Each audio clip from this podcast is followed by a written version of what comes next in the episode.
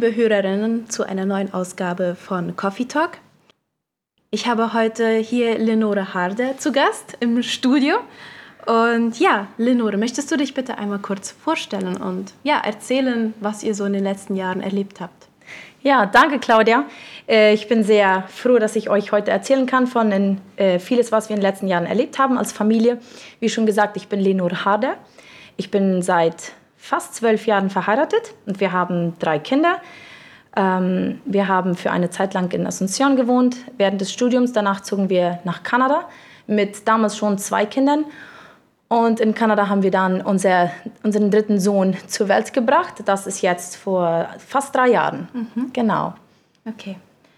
Du erwähntest jetzt eben, dass äh, ihr euren dritten Sohn in Kanada bekommen habt. Und ja, das war ja auch mit einer sehr turbulenten Zeit verbunden, wie ich das verstanden habe. Ja, ja, so kann man das auf jeden Fall bezeichnen. Ähm, also ich äh, wurde schwanger. Wir freuten uns sehr auf, auf dieses äh, dritte Kind, das wir würden bekommen. Und am Anfang lief auch alles ganz normal, außer dass mein Bauch schon von Anfang an größer war wie erwartet und Leute fragten, habt ihr Zwillinge? ähm, und dann in Kanada ist es normalerweise so, dass ähm, wenn sonst keine Auffälligkeiten da sind, dass man erst in der 20. Woche oder rum die 20. Woche einen Ultraschall bekommt. Und das war auch in unserem Fall so. Ähm, und ich kann mich an viele Details von diesem Tag erinnern, weil es einfach ein äh, sehr wichtiger Tag für uns war, ein sehr schwerer Tag. Denn wir bekamen die Di Diagnose, dass unser Baby krank war. Mhm. Er hatte eine Zwerchfellhernie. Ähm, es ist nämlich so, dass in seinem Zwerchfellmuskel, das ist die Trennwand von den Organen im Bauch zu den. Organen in der Brust. Und dieser Zwerchfellmuskel hatte ein Loch und dadurch waren Organe vom Bauch in die Brust reingerutscht Mhm. Äh, so sein Magen war in der Brust, in der linken Brustseite und auch ein Teil von seinem Darm. Und dadurch hat sich seine linke Lunge sehr wenig entwickelt, so die ist sehr klein geblieben. Und ähm, so, wenn die Babys sonst normalerweise überleben sie die Schwangerschaft, aber wenn sie geboren werden, dann muss diese, äh, dieses einmal durch eine Operation gefixt werden, also die Organe zurück mhm. in den mhm. Bauch. Und da fängt der Überlebungskampf des Babys an, ja, einfach versuchen, alleine zu atmen. Und das ist lebensgefährlich, ja. Nicht alle Babys überleben das. Man gab uns damals ähm, die Diagnose, dass er eine 70-prozentige Chance hatte zu überleben. Und ich weiß von beiseite, hört sich 70 Prozent ziemlich vielversprechend an, ist ja schon überhalb, aber wenn, wenn das dein eigenes Kind ist, dann da, zu denk, daran zu denken, dass 30 Prozent ja. besteht die Chance, dass es es nicht überleben wird, das, das ist doch sehr beängstigend. Ja, ja. das glaube ich. Ja, ich stelle mir das nicht sehr einfach vor, in so einer Zeit so eine, so eine Situation durchzuleben. Mhm. Ähm, jetzt würde mich interessieren, was hast du in der Zeit gefühlt und wie hat sich deine Beziehung zu Gott sozusagen verändert oder was mhm. hast du mhm. mit Gott erlebt in dieser Zeit? Mhm. Ähm, ja, ich, ich führte ein Leben mit Gott und ähm, ich würde auch sagen, ein, eine sehr tiefe Beziehung hatte ich mit ihm äh, obwohl ich doch noch nicht sehr viele schwere Zeiten in meinem Leben bis dahin erlebt hatte. Ähm, wohl schon einiges, aber ähm, nicht zu vergleichen mhm. mit diesem. Mhm. Und äh, ich sage aber immer, ich habe in der, vor dieser Zeit sehr tiefe Wurzeln geschlagen. Als es dann erst wirklich schwer wurde, dann konnte es mich nicht umwerfen, weil mhm. meine Wurzeln tief waren. Mhm. Und äh, damit versuche ich auch immer anderen zu ermutigen, wenn, wenn du jetzt auch nicht eine schwere Zeit hast, pflege deine Beziehung mit Gott, weil äh, irgendwann wird es wird's, wird's darauf ankommen, ja. ja. So, ähm, als wir diese Diagnose bekamen, also wie schon eben erwähnt, die Zwerchfellhernie war nur eins von drei Sachen, was sie da bei Jason entdeckten. Da waren noch zwei andere Sachen, was jetzt eigentlich nicht so lebensbedrohlich war, aber doch ähm, mhm. seine, was seine Gesundheit betrifft, ja. Mhm. Ähm, das ist einfach, das war ein riesengroßer Schock, diese Nachricht zu bekommen. Und ich habe einfach viel geweint und gesagt zu meinem Mann, ich habe so Angst, was wird passieren und so. Und ich war einfach so in einem Schockzustand mhm. für die nächsten, ich, ich weiß gar nicht mehr wie viele Tage, ich denke zwei, drei Tage. Und dann stellte ich fest, wenn das so weitergeht, dann werde ich ganz depressiv und ich werde es irgendwie gar nicht überstehen, so wie dies die Schwangerschaft weiter fortzuführen, weil ich einfach ganz am Boden zerstört mhm. war. Mhm. Und dann habe ich, glaube dann erst, weil als ich so am Boden zerstört war, dann habe ich erstmal ähm, wirklich nachgedacht und Gott um Hilfe, na, um Hilfe gebeten schon vorher, aber um, um Hilfe gebeten äh, wie ich mit dieser Situation umgehen soll. Mhm. Und ähm, da kam mir ein Vers, ein Bibelvers im Sinn, ähm, wo ich, ich weiß jetzt nicht genau mehr, wo er steht, aber äh, es sagte, also Gott sagt es zu uns, ich habe euch nicht gegeben den Geist der Furcht, sondern der Kraft und Liebe und Besonnenheit. Mhm. Und da fiel mir das so sehr auf das Wort Geist, den Geist der Furcht. Mhm. Also Geist der Furcht, der Angst, wie immer wir das nennen wollen, das ist gar nicht, ähm, also das ist ein, ein Geist, der gar nicht von Gott kommt. Ja. So, das ist ein Geist, den Satan braucht, um mich runterzukriegen, ja. Mhm. Also das gibt eine Art gesunde Angst, zum Beispiel wenn du, ja, wenn du draußen bist und jetzt kommt, wollen man sagen, ein Jaguar oder so, ja. dann hast du Angst, genau, ja. Genau. Das ist eine gesunde Angst, um dich zu beschützen, ja. ja.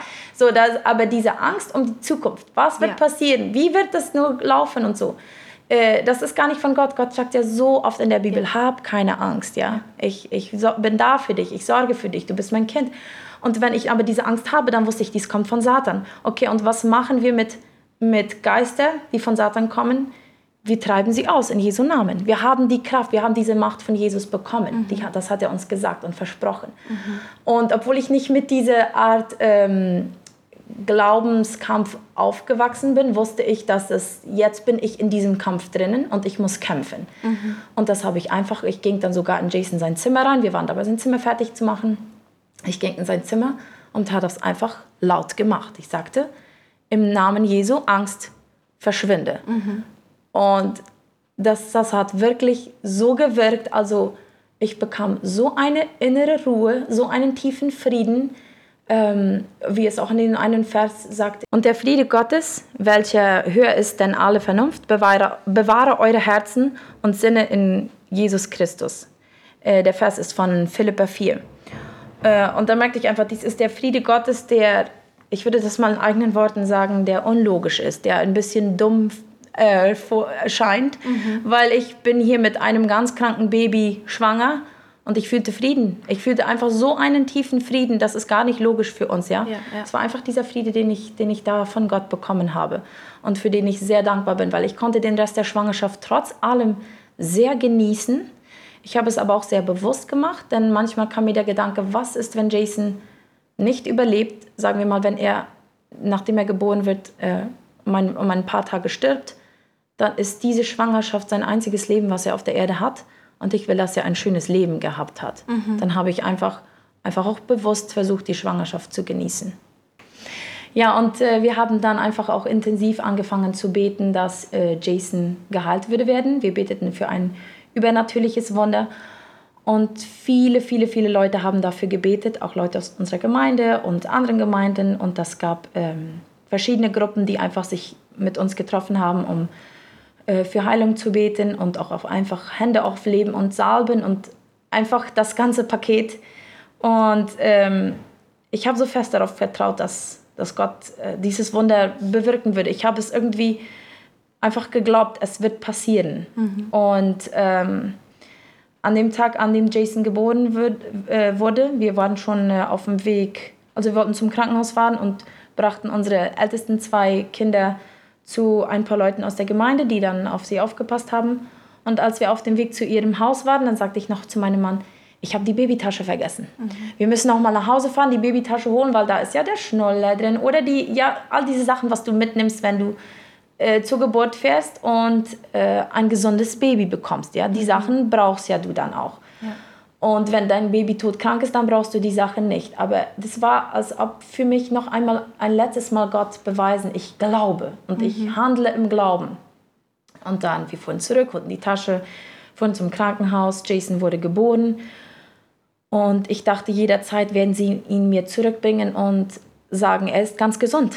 es ist ein Wunder passiert. Und mhm. ich hatte mich so auf diesen Moment vorbereitet, weil ich würde sagen, das hat Jesus gemacht. Er hat mein Kind gerettet und er hat ihn ja, äh, einfach geheilt. Und äh, die, ich wollte einfach bezeugen, was Gott würde machen. Ja. Das mhm. war meine Vorstellung. Und mir kam sich so vor, das war das, die best, das beste ähm, Ergebnis, was es jetzt geben könnte. Also das the best outcome. Ja, yeah, ja genau.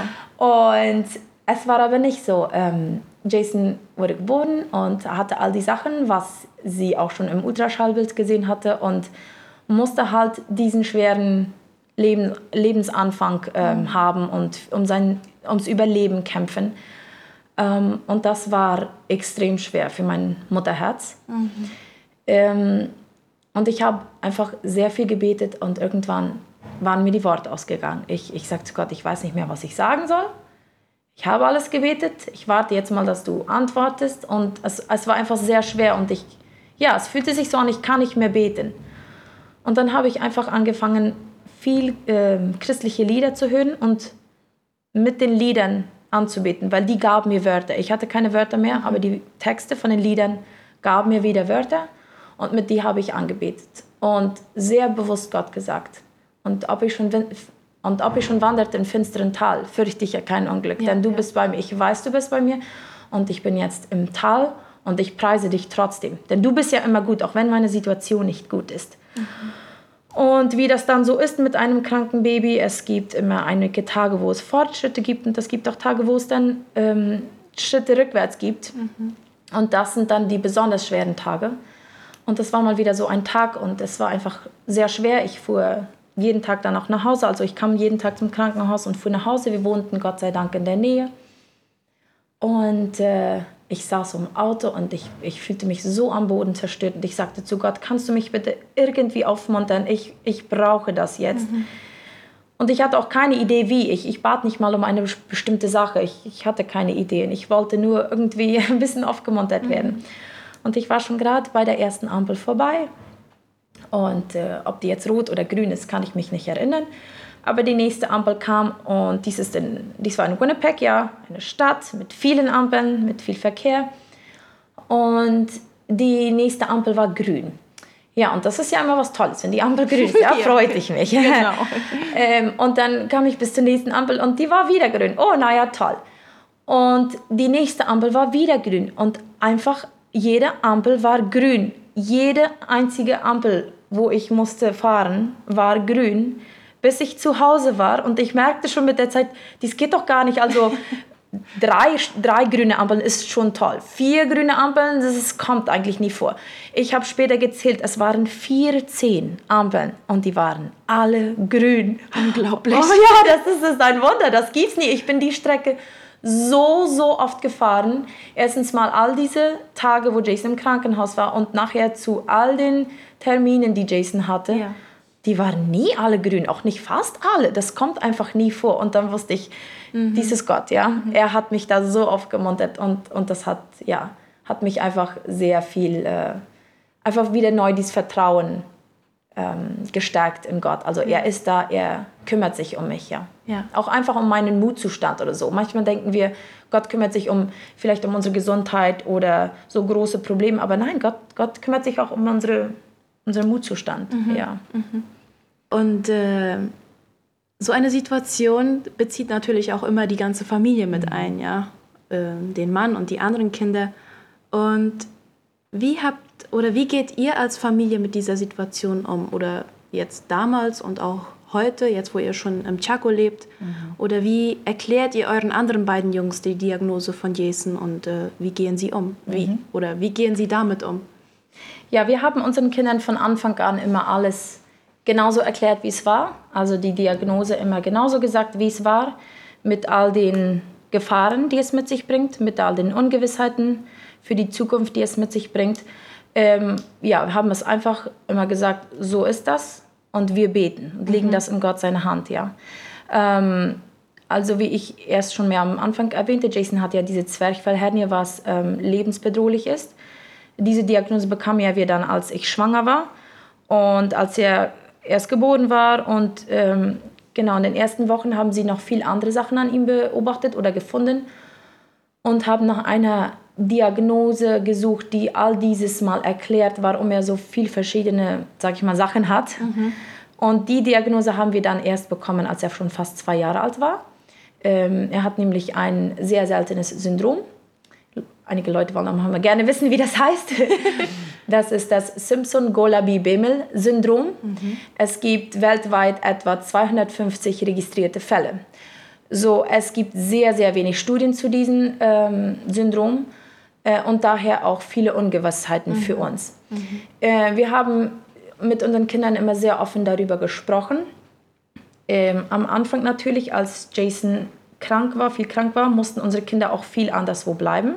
Unser Ältester war damals schon in der Schule, so da mussten wir auch oft jemanden finden, der ihn ähm, bringt und abholt. Obwohl, was ich hier erwähnen muss, mein Mann ist die ersten, in den ersten zwei Monaten äh, fast nur auch zu Hause gewesen. Er hat fast nichts gearbeitet, mhm. ähm, um dann auch halt sich um die Kinder zu kümmern oder auch, wir wechselten uns auch viel um. Ich fuhr dann zum Beispiel morgens zum Krankenhaus, kam anfangs Nachmittag nach Hause und er fuhr dann nachmittags und blieb bis abends ja, oder ja. so, ja. So, da waren viele Leute gefragt, die, ähm, die auf unsere Kinder einfach aufpassen mussten und wir hatten dort keine Familie, so das waren auch meistens Leute aus unserer Gemeinde. Ähm, leider wohnten fast alle von unseren Freunden ziemlich weit entfernt, so eine Stunde entfernt, das war von daher unpraktisch. Äh, aber da sind viele Leute gewesen, die einfach auf, auf unsere Jungs dann aufgepasst haben, genau. Ähm, weil unsere ich rede immer von Jungs, ich weiß nicht, ob ich das erwähnt hatte, wir haben drei Jungs, ja, wir haben nur ja. Jungs. genau. Und oft, wenn ich Jungs sage, dann sind das die ältesten zwei. Ja, ähm, unsere ältesten zwei ähm, sind ja jetzt schon an Jason gewöhnt. Für ihn ist es, wir sind ja jeden Tag mit ihm zusammen. Sie, ja. sie merken nicht, dass er eventuell anders ist, ähm, aber doch merken sie, dass, naja, er hat ja viele Termine einfach gehabt ähm, so sie merken schon, sie wissen, er braucht extra Hilfe und sie fragen auch immer wieder, zum Beispiel als er kleiner war, fragten sie, äh, wird er jemals gehen können? Und mhm. ich wusste das nicht. Mhm. Ich sagte, ich glaube ja, aber ich weiß das nicht. Wir üben einfach, ja, machten Physiotherapie, ja. wir üben einfach und hoffen, dass er gehen lernt, was er mit ein Jahr und sieben Monaten geschafft hat. Wow. Ja, das war, wir hatten das nicht so schnell erwartet. Also er hat das sehr gut gemacht. Dann äh, irgendwann fragten sie, als Jason einfach nicht reden konnte, fragten sie, wird er jemals reden können? Naja, da, ich weiß nicht. Mhm. Ja, es waren immer diese Ungewissheiten. Jason hat schon sehr große Fortschritte gemacht. Er redet sehr viel. Er hat einen sehr guten Wortschatz für sein Alter, aber er spricht sehr unklar. Das mhm. hat mit seinem Mundform und ja. Zunge und all das zu tun. Ja. Ähm, ansonsten, ich habe den Eindruck, meine Jungs oder meine ältesten zwei, die behandeln ihn einfach wie, wie, wie ein normales Kind. Für uns ist er mhm. ganz normal mhm. eigentlich, ja. Mhm. Ja, und was würdet ihr euch äh, von eurem Umfeld oder von der Gesellschaft wünschen, wie sie mit, mit Jason und auch mit euch als Familie umgehen? Mhm. Ähm, wir wünschen uns eigentlich, dass man ihn einfach ganz normal behandelt. Mhm. Ähm, einfach mit ihm spielen, wie ein normales Kind, einfach mit ihm reden. Ähm, auch wenn man ihn vielleicht nicht immer versteht, was er sagt, aber besonders die Personen, die viel Zeit mit ihm verbringen, die verstehen ihn schon sehr gut. Ähm, und ich würde auch einfach Mut machen, dass man nicht äh, eine Person danach urteilt, wie sie aussieht. Mhm. Denn man kennt die Person gar nicht. Und Jason hat zwar viele, äh, zum Beispiel Gesichtszüge und auch andere Merkmale an seinem Körper, was einem gleich zeigen oder sagen, irgendwas, ähm, wollen wir sagen, er ist nicht normal, ja, ja er hat ähm, Einschränkungen. Ähm, und einige haben ihn dann schon gleich in eine Schublade gesteckt, in die er gar nicht reingehört. Ja? ja. Er ist eigentlich sehr schlau für einen Zweijährigen, fast drei. Er wird in diesem Monat drei. Ähm, aber ich habe das auch sehr oft erlebt, dass Leute ihn einfach so nehmen, wie er ist. Und das, das tut uns als Eltern sehr gut. Ja, ja. Was ich dann aber auch sehr schätze, ist, ähm, wenn er mit zum Beispiel bei jemandem bleibt, wenn diese Person einmal nachfragt, ähm, kann er alles essen oder ist da irgendwas, was ich wissen muss, weil äh, eine Zeit lang kam es sehr darauf an, er durfte einfach nicht alles essen, da er auch ein Schluckproblem hatte und nicht mit allem Essen klarkam. Mhm. Ich meine, meistens habe ich das dann auch schon vornherein gesagt, aber es gibt auch Leute, die geben Kinder einfach irgendwas zu essen, ohne die Eltern zu fragen, ja. Und in dem Fall könnte es dann äh, mal gefährlich sein. Mhm. Ähm, momentan kann Jason eigentlich fast alles essen, ähm, aber das tut, tut sich gut, wenn die ja, doch einmal fragen, ist da irgendwas, was ich wissen sollte. Ansonsten lasst ihn einfach spielen, ja. Behandelt ihn einfach normal. Und genau, wenn man Leute sieht, die anders aussehen, dass man sie erstmal kennenlernt, bevor man sie in genau. eine Schublade steckt. Genau. Und auch die Angst vor, vor solchen Personen verliert. Ja, ja, ja genau, weil manchmal äh, wollen diese Leute auch einfach ganz normal angeredet werden. Ja. Und sie wollen ganz normal behandelt werden, obwohl sie nicht normal antworten können. Ja, ja manchmal ja. Können sie vielleicht überhaupt nicht sprechen, einige. Oder sie haben manchmal einen sehr beschränkten Wortschatz. Mhm. Aber wenn wir dann Angst vor sie haben und überhaupt nicht mit sie kommunizieren, das merken sie. Ja. Und sie wollen nicht abgestoßen werden. Ja. Sie wollen einfach nur dazugehören. Genau, genau. Ja, jetzt haben wir schon sehr viel über eure Geschichte gehört und ähm, an einigen Stellen habe ich Gänsehaut bekommen, ehrlich gesagt. Mhm. Und äh, ja, aber unsere Zeit läuft langsam ab. Mhm. Und jetzt äh, möchte ich dich fragen, hast du irgendetwas, das du den Hörern noch auf den Weg geben möchtest? Mhm. Ähm, ja, ich möchte einmal sagen, dass Jason ein Sonnenschein für mich ist. Er ist wirklich ein, ein sehr lieber Junge und ich bin sehr dankbar, dass wir ihn haben. Und ich habe auch manchmal zum, gesagt zu meinem Mann, ich bin so sehr dankbar, dass ich die Mama sein kann von Jason, weil ich weiß nicht, ob jemand anderen ihn so sehr lieben würde. Ähm, ich liebe ihn einfach ähm, von ganzem Herzen. Mhm. Ähm, und zum Teil denke ich aber, ist mein Umgang mit ihm gar nicht jetzt so viel anders wie vielleicht jeder Umgang, also von jeder Mutter der Umgang mit ihrem Kind. Denn was wir doch alle probieren, ist ja äh, zu verstehen, wie funktioniert mein Kind, also was versteht er schon, was noch nicht. Äh, wie kann ich ihm Sachen beibringen? Einfach, du studierst dein Kind, um ihn dann so zu erziehen, dass es, sag ich mal, funktioniert. Ja. Ähm, Mache ich mein, meinen anderen Kindern auch so, ja. Die, die haben ganz verschiedene Charaktere und ich muss mit ihnen auch ganz verschieden umgehen. Und so muss ich Jason, mit Jason halt auch anders umgehen. So, mir fühlt sich das so an, ich, ich habe jetzt einfach nur einen anderen Charakter und, und ich studiere ihn und äh, versuche ihn einfach genau so zu erziehen, wie er es braucht. Mhm. Und da ist noch ein Bibelvers, den ich würde wollen mitgeben für diejenigen, die vielleicht ähnliche Situationen erleben oder irgendeine schwere Situation erleben. Ähm, dieser Bibelvers steht in Römer 8, Vers 28. Äh, ich weiß ihn jetzt nicht genau auswendig. Ich werde so, ich ja, mich ja, erinnere. Äh, ich weiß aber, dass denen, die Gott lieben, alle Dinge zum Besten dienen. Mhm. Ähm, und an dem habe ich mich auch sehr festgeklammert, als wir in dieser schweren Situation steckten. Mein Kind ist todkrank, ich mhm. weiß nicht, ob es überlebt. Und dann denkst du so, wozu soll dies gut sein? Und das verstehen wir auch oft gar nicht. Und sehr oft werden wir nicht verstehen, warum wir durch schwere Situationen gehen müssen. Aber wenn wir uns einfach an diese Verse festklammern und, die, und Gott einfach mal ganz beim Wort nehmen, dann bringt das einen unglaublich großen Trost. Weil ich sagte zu Gott, ich liebe ja dich. So heißt das, dies dies dient zu meinem Besten? Naja, wahrscheinlich ja.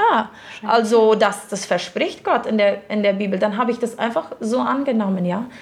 Ähm, und da musste ich einfach lernen, ähm, im Vertrauen beten, im Geist beten mhm. und nicht auf meine Gefühle achten, denn die sagten mir immer was anderes.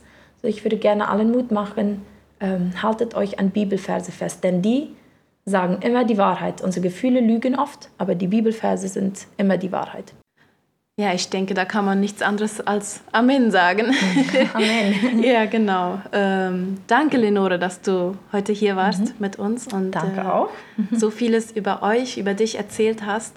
Und ja, liebe Hörer, ich wünsche dir ein gutes Wochenende und dass du auch, auch wenn du durch schwere Situationen gehst, dass du an Gott, an Gottes Hand festhalten kannst. Wir hören uns wieder nächste Woche in einer neuen Ausgabe. Auf Wiederhören.